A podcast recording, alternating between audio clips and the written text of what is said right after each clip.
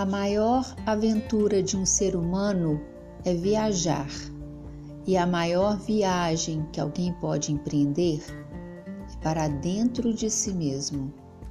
E o modo mais emocionante de realizá-la é ler um livro, pois um livro revela que a vida é o maior de todos os livros, mas é pouco útil para quem não soube ler nas entrelinhas e descobrir o que as palavras não disseram.